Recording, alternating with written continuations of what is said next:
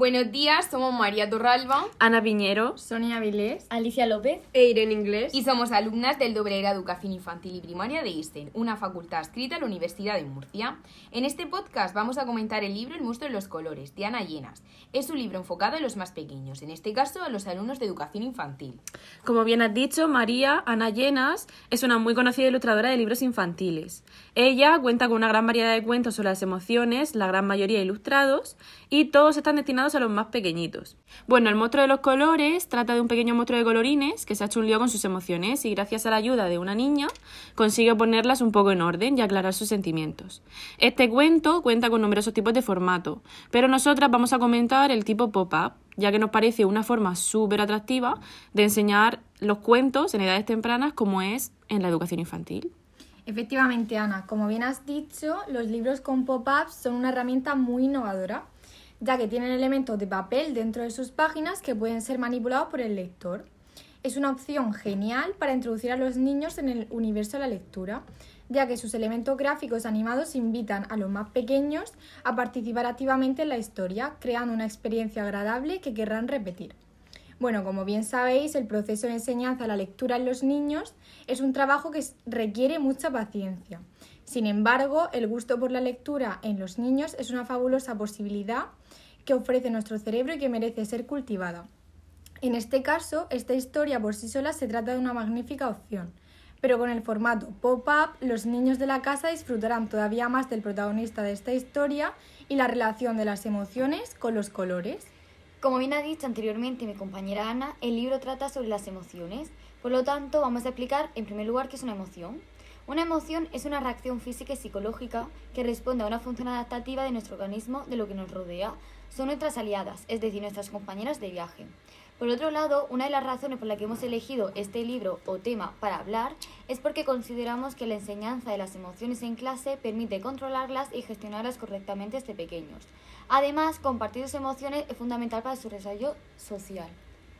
Claro, Alicia, por eso la manera más adecuada y divertida de enseñar las emociones es a través del juego o los cuentos, ya que los niños toman ejemplo de ello y lo ponen en práctica en su vida cotidiana. Durante los primeros años de vida, los niños poseen una importante plasticidad cerebral, por lo que, como hemos dicho anteriormente, esta etapa y las experiencias y aprendizajes que se den en ella son especialmente importantes para el enriquecimiento y adecuado desarrollo de la cognición y la afectividad. Por lo que proporcionar a los niños un espacio en el que se les enseña a través del juego a identificar, expresar y manejar adecuadamente sus emociones permite que éste vaya incorporando recursos que poco a poco puedan generalizar a las situaciones de su vida cotidiana. Por todo lo que habéis comentado, chicas, este libro ofrece una amplia gama de tipos de actividades para realizar con los niños en el aula. A nosotras, como futuras docentes, nos gustaría dar algunas de ellas que pueden ser útiles para trabajar con los niños en clase. En primer lugar, el papel de aguas. En esta actividad, los niños les expresarán al aseño cómo se sienten hoy, si están alegres, tristes, enfadados, celosos, etc. Pueden decir más de una emoción. En una bandeja habrá leche y en otra botes de diferentes tintes alimenticios. Los niños tendrán que asociar sus emociones a un color cada uno. Después echarán unas gotas de color en la leche y acto seguido cogeremos una cartulina en blanco y la apoyaremos sobre la leche de colores y dejaremos que se seque.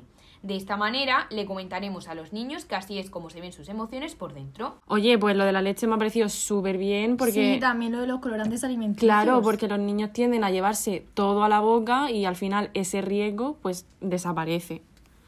Bueno, la siguiente actividad se llama Siente y Crea. Y bueno, yo creo que desde siempre la música pues, nos despierta recuerdos, pero también nos provoca emociones.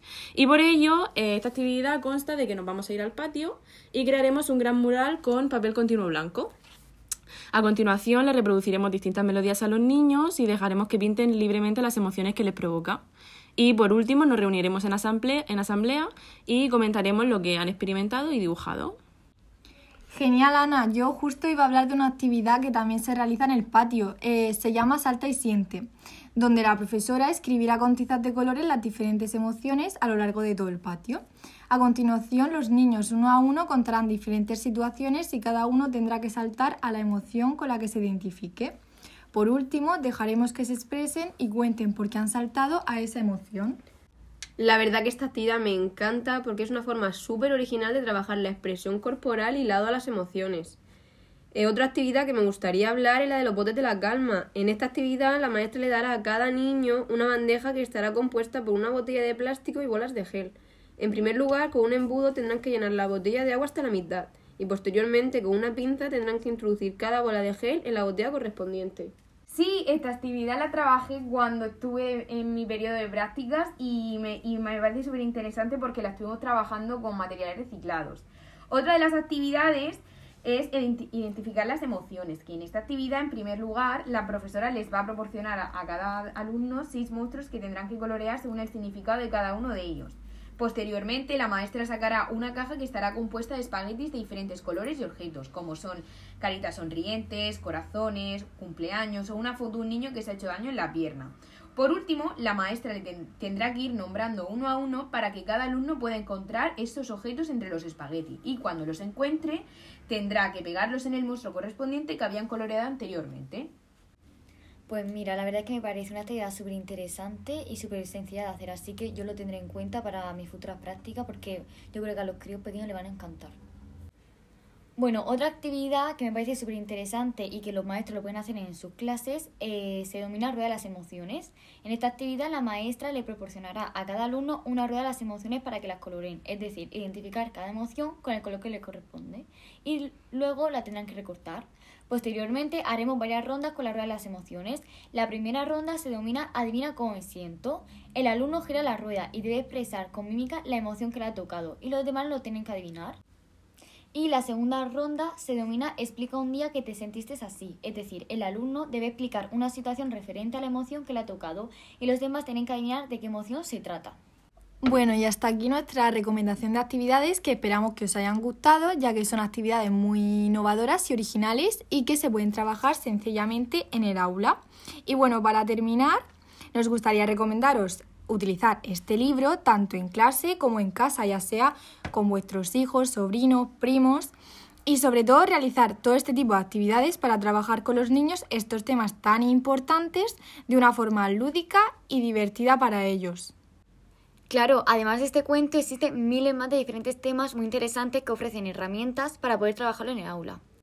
Por último, esperemos que os haya inspirado y os animo a utilizar este proyecto en las horas como a nosotros. Muchísimas gracias por habernos escuchado. ¡Hasta, pronto!